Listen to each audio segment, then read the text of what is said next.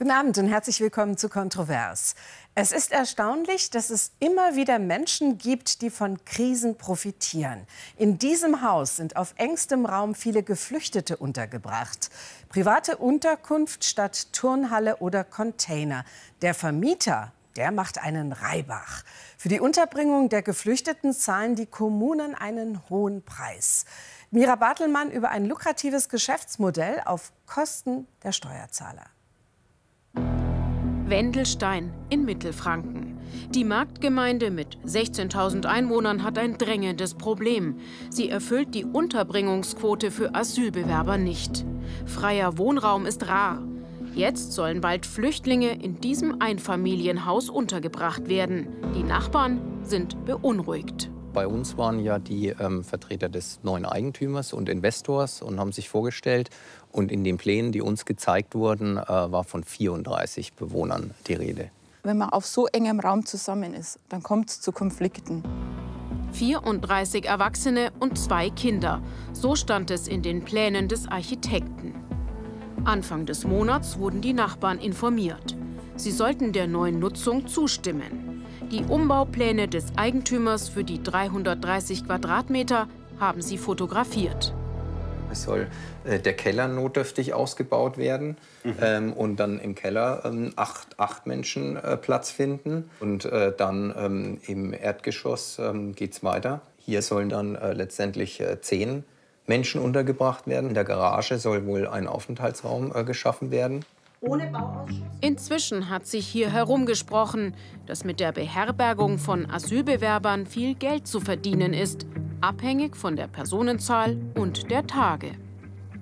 Es wurde offensichtlich zugunsten von den Investoren ja, die Gesetzgebung angepasst, damit äh, die einen sich hier eine goldene Nase verdienen. Erleichtert wird es dadurch, dass jegliche Regelungen für die Unterbringung von Asylbewerbern wegen der Migrationswelle außer Kraft gesetzt sind, und zwar vom bayerischen Innenministerium. Wir fragen nach beim Vertragspartner des Eigentümers, dem Landratsamt in Roth. Noch ist der Vertrag nicht unterzeichnet. Trotzdem stehen konkrete Summen für Unterbringung und Betreuung im Raum. Hier ein Rechenbeispiel werden am Tag rund 600 Euro erzielt. Am Tag. Ja. Ähm, mal 30 Tage, das sind natürlich Summen im Raum, sind wir bei 18.000 Euro. Das ist eine marktübliche Entwicklung. Ähm, wenn irgendein Raum knapp ist, ähm, dann können Sie natürlich als derjenige, der was anzubieten hat, andere Konditionen durchsetzen. 18.000 Euro im Monat. Wer bereit ist, Asylbewerber unterzubringen, hat die Verwaltung offenbar in der Hand. Doch eigentlich gilt in den Kommunen und Landkreisen das Gebot der Sparsamkeit. In diesen Zeiten mehr denn je. Sie finden das aber alles ein norma völlig normales Nein. Vorgehen. Nee, äh, äh also ich möchte Sie wirklich äh, verstehen, wie Sie das als Landrat zu vertreten. Ich habe ähm, die Verpflichtung, die ähm, Herausforderungen, die im Moment halt mit den großen Zahlen, die kommen, als staatliche Behörde umzusetzen. Ich muss schauen, wie wir den Menschen irgendein Obdach geben können. Und dann haben wir Angebote, einen begrenzten Wohnraum, den wir haben, den wir im Moment halt nicht anders ähm, decken können, als dem, dass wir relativ verdichtet äh, diese Angebote annehmen müssen. Fakt ist, die Zahl der Asylsuchenden steigt wieder. Allerdings in einem viel geringeren Maß als noch 2015, 2016. Die Unterbringung der Geflüchteten ist Aufgabe der Kommunen. Im Landkreis Roth werden aktuell 2100 Flüchtlinge dezentral untergebracht. Das heißt, es gibt bereits 64 Unterkünfte mit solchen Beherbergungsverträgen. Und bald soll es den 65. geben. Wir sind in Bamberg. Hier arbeitet der Eigentümer, der mit dem Landratsamt gerade noch Details verhandelt. Bei einem Infoabend mit der Wendelsteiner Nachbarschaft erklärt er, er habe das Einfamilienhaus nie mit 36 Asylbewerbern belegen wollen. Ich bin nie von mehr als maximal 30 Personen ausgegangen. Maximal. Und diese Zahl, das habe ich auch in der Veranstaltung gesagt, werde ich noch mal überdenken und neu beplanen lassen. Und dieser Aussage stehe ich. Heinrich hat das Einfamilienhaus für über eine Million Euro gekauft, verbunden mit dem Vorhaben, dort für einige Jahre Asylbewerber zu beherbergen und entsprechend Gewinn zu machen. Aber Sie sagen, es muss sich rechnen. Für Sie ist es klipp und klar ein Geschäftsmodell. Für mich ist es vorläufig gesehen klar. Es muss sich rechnen, sicher. Okay. Und, ähm, also ich habe nie gesagt, dass ich ein Heiliger bin. Ja.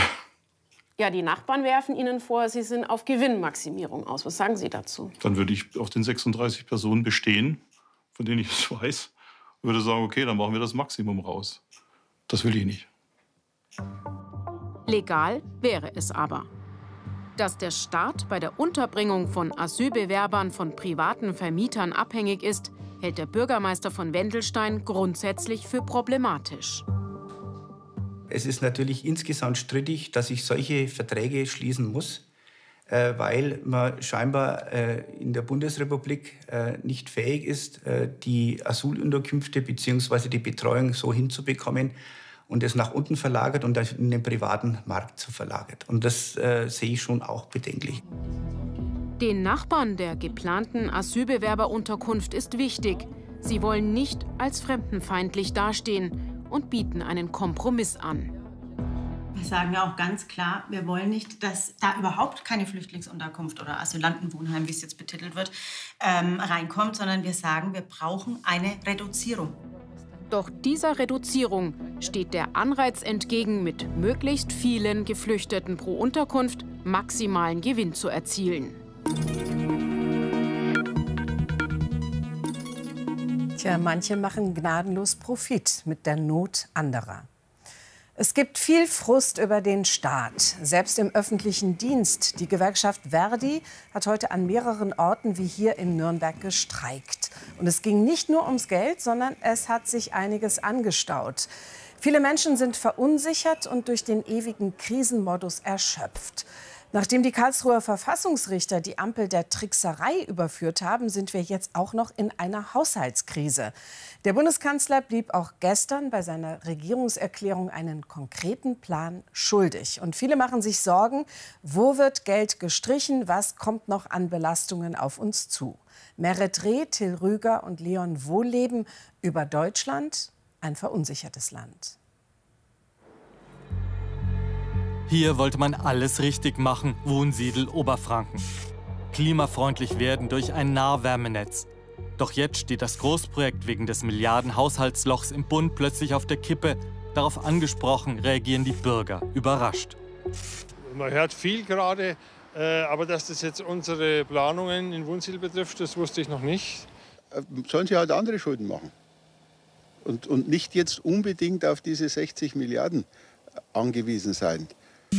Was ist passiert? Der Geschäftsführer der Wohnsiedler Stadtwerke nimmt uns mit ins Projektbüro. Etwa 9200 Einwohner hat die Stadt Wohnsiedel und ca. 2000 davon sollten ans neue Nahwärmenetz angeschlossen werden. Vorbildlich für Bayern. 1,2 Millionen investierte man in die Planung. Eine Förderung aus dem Klima- und Transformationsfonds war dafür fest eingeplant. Doch jetzt ist ungewiss, ob dieses Geld fließt, wegen des 60 Milliarden Lochs.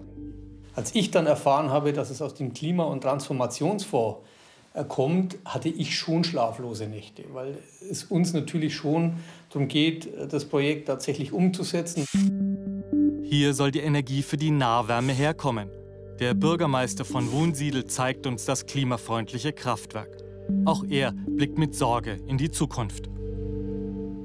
Je länger wir jetzt warten und je mehr Unsicherheit gestiftet wird, desto mehr Menschen springen uns peu à peu wieder vom Wärmenetz ab. Fehlende öffentliche Gelder verunsichern auch die Streikenden im öffentlichen Dienst. Ihr Job wird wegen des Haushaltslochs und den noch knapper werdenden öffentlichen Kassen nicht leichter. 7 Uhr morgens, Münchner Uniklinikum Großhadern. Anästhesiepflegerin Theresa streikt für mehr Lohn im öffentlichen Dienst. Sie muss unter anderem wegen der Inflation mit immer weniger Geld auskommen als Frau, die vielleicht auch mal Familie gründen will, ist es fast nicht möglich mit dem, mit dem Gehalt oder mit, mit der Zukunftsaussicht, die, die ich habe in dem Beruf. Noch nie waren so viele Pflegende im öffentlichen Dienst auf der Straße wie in diesen Tagen. Auch die aktuellen Tarifverhandlungen könnten durch das Haushaltsloch beeinflusst werden. Wenn man halt überlegen muss, kann ich in Urlaub fahren, kann ich äh, jetzt mal essen gehen oder so. Ich habe mir immer vorgestellt, mit 28 habe ich ein Haus. kann man sich, also kann man sich nicht mal vorstellen. Heute wollen sie besprechen, wie sie für den nächsten Streik noch mehr Kollegen mobilisieren. Wir treffen Emir Kadic. Mit 500 Kollegen hatte der Krankenpfleger am Odeonsplatz protestiert. Seine Arbeitsbedingungen treiben ihn auf die Straße. Die Folge des Streiks, verschiebbare Operationen fallen für Patienten aus. Sie hoffen natürlich, dass sie am nächsten Tag operiert werden und dann doch nicht. Und das ist natürlich ärgerlich und verunsichert einen Patienten, weil eine Operation ist ähm, schon Eingriff in meinen eigenen Körper. Finanzielle Probleme in den Krankenhäusern und bei Förderprojekten in den Kommunen. Zwei Beispiele, die für die Menschen feste Pfeiler scheinbar ins Wanken bringen. Der Wirtschaftspsychologe Dieter Frei forscht an der Ludwig-Maximilians-Universität dazu, wie aus Verunsicherung Politikverdrossenheit entsteht. Man sagt natürlich dann relativ vorschnell, äh, wer sind die Versager? Ja, und die, man sehr schnell die Politik versagt oder die Krankenhäuser versagen. Und auch hier sehen wir die Gesamtkomplexität nicht. Tatsächlich haben immer mehr Menschen in Deutschland das Gefühl, dass die Regierung die aktuellen Krisen nicht lösen kann. Während im Jahr 2020 nur 40 Prozent der Befragten sagten, der Staat sei überfordert, sehen ihn heute 69 Prozent als überfordert an. Bei den meisten Menschen passiert natürlich Frust, teilweise Depression, Apathie, Resignation. Dabei hängt das Vertrauen in die Politik auch vom Einkommen ab. Während nur 18,7 Prozent der Reichen der Politik misstrauen, wächst das Misstrauen, je länger jemand in Armut lebt. Fast jeder Zweite, der dauerhaft arm ist, hat kaum noch Vertrauen in die Politik. An der Münchner Uniklinik wollen sie nicht verzweifeln, sondern mit ihrem Streik auf die Politik einwirken. Den Anästhesiepflegerinnen Theresa und Anja macht das Dauerthema Rente große Sorge. Scherzhaft werden, das sagen wir, werden wir selber noch als Omas und Opas über den OP laufen. Pflegen uns vielleicht gegenseitig. Pflegen uns erstmal gegenseitig, bevor wir den nächsten Dienst antreten können. Also es ist total unsicher. Es macht, ähm, tatsächlich macht es Angst. In Wunsiedel sind aufgrund des 60 Milliarden Lochs die aktuellen Erwartungen an die Bundesregierung deutlich gesunken. Der Bürgermeister beobachtet, was droht, wenn Politik Versprechen nicht einhält je mehr Unzuverlässigkeit und je mehr Wankelmütigkeit jetzt in der öffentlichen Debatte und in Berlin demonstriert wird, desto mehr zweifeln die Menschen natürlich auch an der Verlässlichkeit. In der Regierungserklärung gestern versuchte Bundeskanzler Scholz genau diese Bedenken zu entkräften. Der Staat wird seinen Aufgaben auch weiterhin gerecht. Ich sage das auch an die Bürgerinnen und Bürger gerichtet, die aufgrund mancher wilder Vorschläge und manch gezielter Falschmeldungen in den sozialen Medien verunsichert sind. Wirtschaftspsychologe Dieter Frei fordert, dass die Bundesregierung vor allem besser und schneller kommunizieren muss. Wir garantieren die Sicherheit. Keiner muss sich Sorgen machen, dass er extreme persönliche Benachteiligungen hat. Das heißt, all das, was wir beschlossen haben, das gewährleisten wir. Und das gibt den Menschen schon begrenzt wieder Sicherheit und auch Vertrauen zurück. Ob das die jetzige Regierung leisten kann, stellen aber immer mehr Menschen in Frage.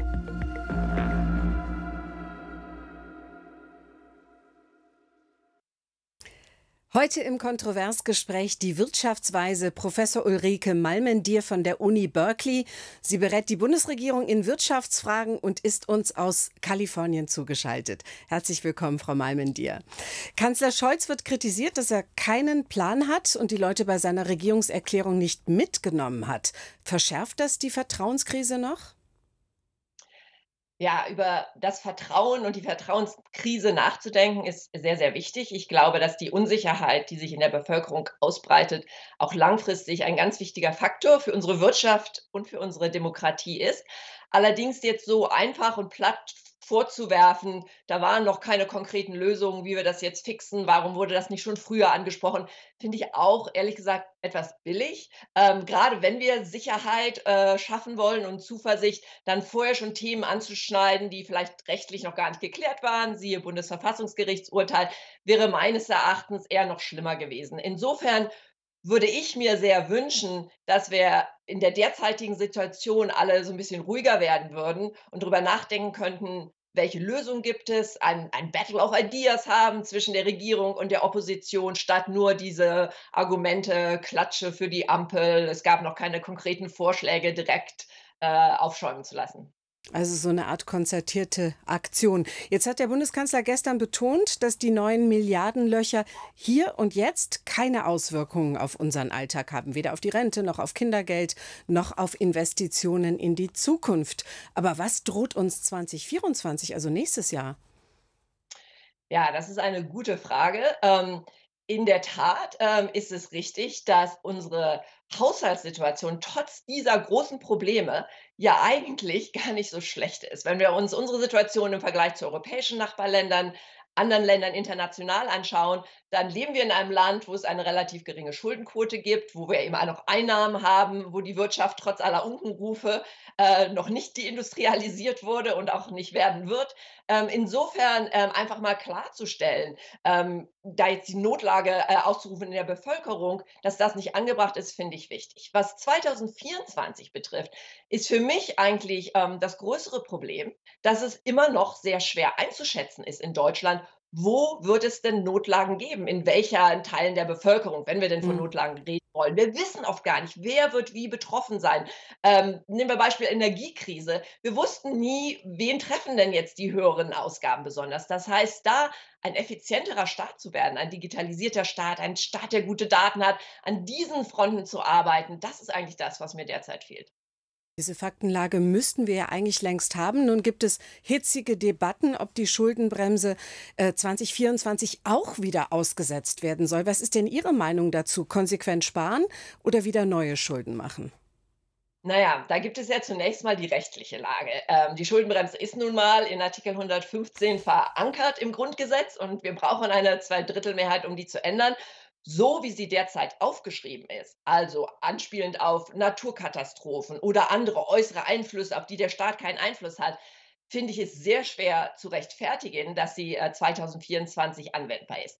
Das Verrückte an der Sache ist, dass ökonomisch gesehen es durchaus Sinn machen könnte. Denn die Folgen, die wir jetzt wirtschaftlich noch spüren, mhm. haben durchaus mit der Energiekrise und sogar noch Corona zu tun. Die, die sind nicht so schnell gestoppt, siehe Lieferkettenstörungen zum Beispiel. Also ökonomisch macht es durchaus Sinn zu sagen, wir spüren die Folgen noch. Aber so wie es derzeit rechtlich verankert ist, ähm, passt es nicht. Es wäre meines Erachtens ein weiterer Versuch, äh, die Schuldenbremse zu um, umgehen, entweder durch Ausrufen der Notlage, wenn es eigentlich mit dem Grundgesetz nicht passt, oder durch diese Schattenhaushalte, äh, die jetzt nun nicht mehr funktionieren werden. Ja. Insofern würde ich mir sehr wünschen, dass ein anderer Lösungsansatz gefunden wird. Noch ganz kurz aus Sicht der Wirtschaftsweisen, was ist Ihre persönliche vorweihnachtliche Botschaft, mit der Sie Zuversicht für unser Land verbreiten können?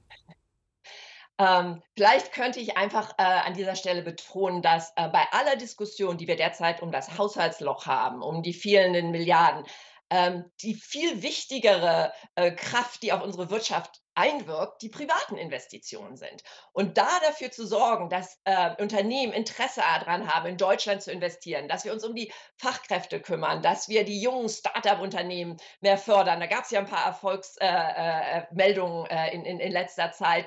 Ähm, das wäre meines Erachtens das, was wir einfach im Kopf behalten müssen als das langfristige, langfristig Wichtige, e, egal welche Krise uns gerade wieder getroffen hat. Und daran zu arbeiten, ist gar nicht unmöglich. Ja, die Themen sind bekannt: Entbürokratisierung, ähm, äh, Zukunftsorientierung. Mhm. Ähm, so etwas würde ich mir für Weihnachten wünschen. Ganz herzlichen Dank für Ihre Expertise, Ihre Energie und Ihre Leidenschaft äh, aus Kalifornien. Das war Professor Ulrike Malmen, die eine der Wirtschaftsweisen. Herzlichen Dank für dieses Gespräch. Sehr gerne.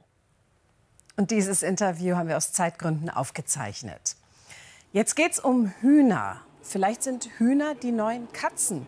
Jedenfalls gibt es einen Trend zum Huhn als Haustier, zum Haushuhn sozusagen. Immer mehr Menschen halten sich Federvieh und das auch in der Stadt. Woher kommt eigentlich dieser Hype und wie läuft das so zwischen Mensch und Huhn?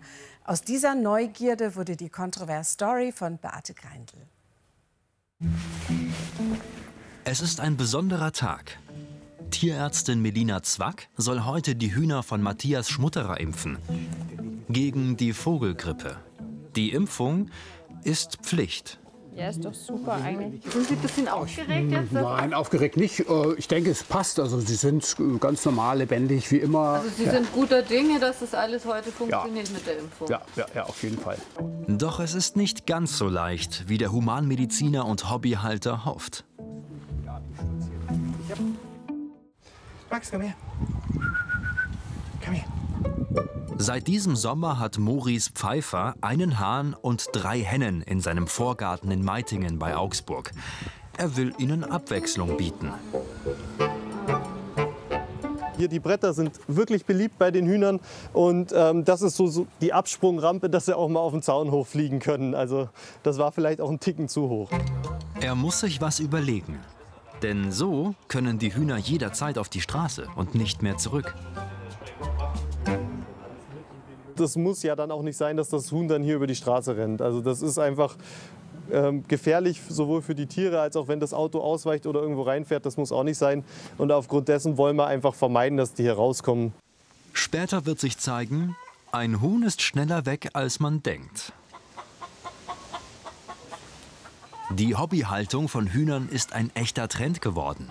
In Bayerns Städten haben sich die Geflügelhaltungen in Privatgärten in den letzten Jahren fast verdoppelt. Besuch bei Melina Zwack in ihrer Praxis in Prien. Sie hat sich als eine der wenigen Veterinäre in Bayern auf Hühner spezialisiert. Weil Hühner offiziell Nutztiere sind, muss die Ärztin viel mehr Vorschriften beachten und dokumentieren. Auch das scheuen offenbar Kollegen. Ja, ja, die ist auch ein bisschen. Ist schon gut. Doch auch für Hühner gilt das Tierschutzgesetz, das unnötiges Leid verbietet. Ja, also vom Laring. Melina Zwack macht auch Hausbesuche. Im eigenen Umfeld kann sie noch besser sehen, was einem Huhn fehlt. Denn weil sie Beutetiere sind, versuchen Hühner Krankheiten möglichst zu verstecken. Tierärzte brauchen besonders viel Erfahrung. Ich mag die Hühner einfach. Also, sie sind total nette und auch echt schlaue Tiere. Heute fährt sie zu den Hobbyhaltern aus München-Trudering, um die Hühner zu impfen.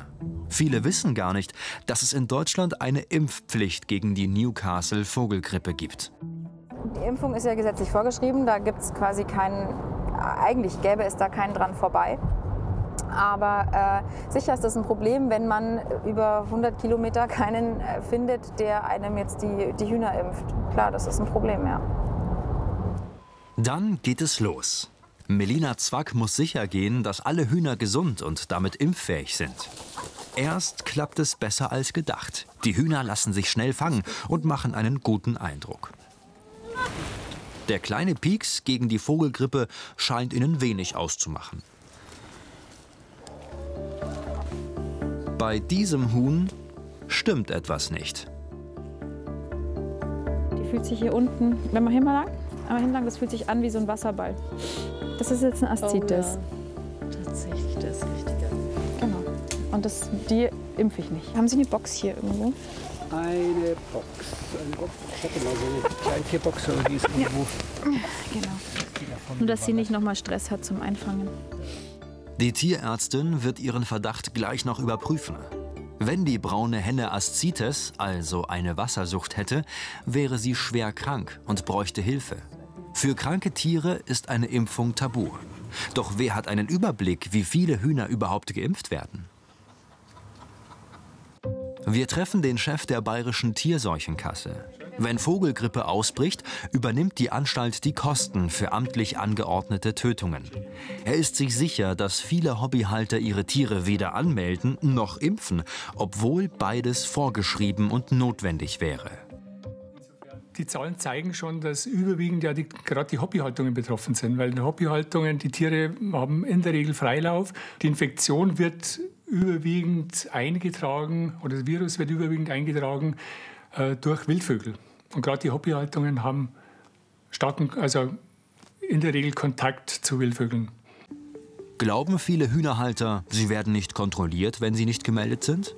Etwa wenn bei einem Grippeausbruch Stallpflicht angeordnet wird?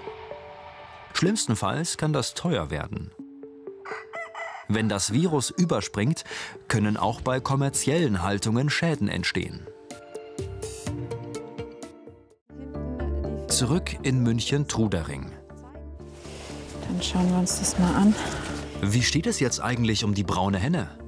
Die Tierärztin macht einen Test. Wenn Wasser in der Spritze ist, hat die Henne wirklich Wassersucht und ist ernsthaft krank. Nee, es ist Luft. Das passt. Also kein Bauchwasser. Zumindest nicht an der Stelle. Bauchluft, also ein verklemmter Pups.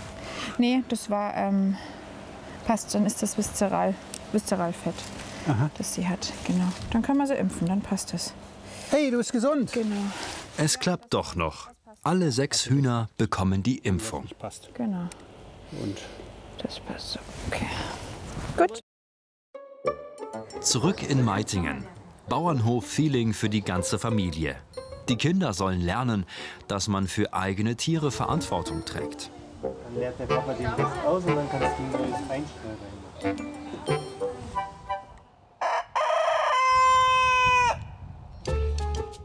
Auch mit seinem Hahn Max muss sich Maurice Pfeiffer was überlegen. Er wird immer lauter, je älter er wird. Bevor die Vögel kamen, hat er die Nachbarn gefragt, ob sie Bedenken hätten. Da haben die alle gesagt, nein, ist überhaupt gar kein Problem. Jetzt fängt er immer erst so, wenn die Sonne aufgeht, halb achte, achte rum an damit. Das könnte sich natürlich nächstes Jahr im Sommer auch noch mal deutlich ändern, wenn er dann um vier oder so kräht, dass die Nachbarn dann vielleicht auch gar nicht mehr so begeistert sind. In München-Trudering checken die Hühnerhalter mit mehreren Überwachungskameras, was sich so abspielt im Hühnerareal. Eine Sache darf sich nicht wiederholen. Im letzten Winter dringt ein Marder gegen 18 Uhr in den Hühnerbereich ein. Er richtet ein Blutbad an. Genau hier findet er später die toten Hühner. Fünf sterben sofort, das sechste verendet kurze Zeit später. Für die Hühnerhalter ist es ein schreckliches Erlebnis. Die hatten nur kleine Bisse und viele Federn verloren, ja, weil Also er mit denen gekämpft hat. der, der hat die gar nicht gefressen. Der will die nur töten. Er wollte die nur töten, genau. Das war ein Schock, ja. Das war wirklich sehr herzzerreißend. Seitdem leben die Truderinger Hühner in einer Art Hochsicherheitstrakt. Jeden Morgen müssen sie durch zwei elektronisch gesteuerte Sicherheitstüren, um den Stall zu verlassen.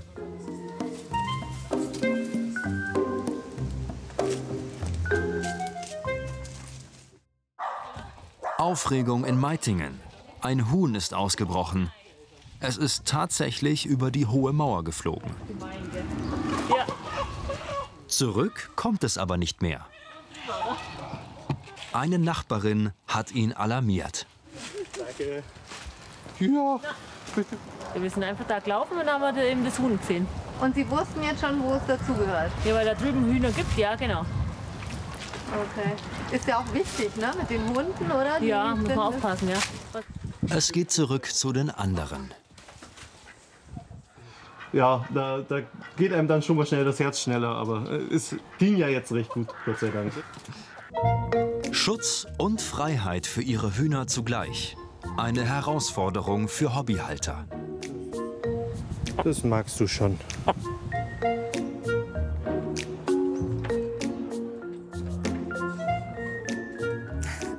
Es gibt noch mehr Hühnergeschichten in der längeren Ausgabe der Kontrovers Story in der ARD Mediathek zu sehen oder im YouTube-Kanal von BR24. Danke fürs Zuschauen.